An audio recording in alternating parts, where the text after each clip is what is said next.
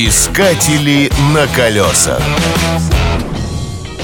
Всем привет, с вами Павел Картаев, ваш автомобильный эксперт, и сегодня мы с вами поговорим о том, как дешево питаться на заправках. Вспоминаем, как 30 лет назад в Советском Союзе мы покупали на заправках только топливо. Это сейчас нам предлагают автомобильные аксессуары, продукты питания, бутерброды. На некоторых заправках вообще полноценные кафешки существуют. На Западе подобные услуги практикуют уже давно. А в Соединенных Штатах Америки на заправку даже приезжают семьями на ужин. Бронируют столики за неделю. Цены на питание в таких кафе довольно умеренные. Давайте прокатимся по хайвею. Там имеются Rest Area. Это зона отдыха с бесплатными туалетами и питьевой водой.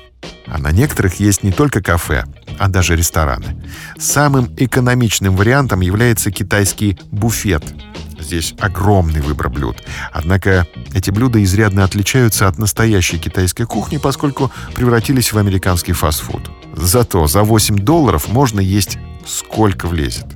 Давайте посмотрим меню. Меню в придорожных кафе обычно с картинками, иллюстрированное. Конечно, это облегчает нам выбор. Но, правда, знание английского языка нам потребуется для того, чтобы ответить официантке на вопрос, как вам поджарить яйцо, например, с одной или с двух сторон. Или как нашинковать картошку, крупно или мелко. Не торопитесь заказывать себе и другу или жене. Порции огромные. Одним салатом за 8 долларов можно пообедать вдвоем. И еще полезная информация. Платим мы только за первую кружку кофе. Потом официантка бесплатно наполняет нашу кружку неограниченное число раз. Приятного аппетита и удачи на дорогах. На колесах. Искатели на колесах.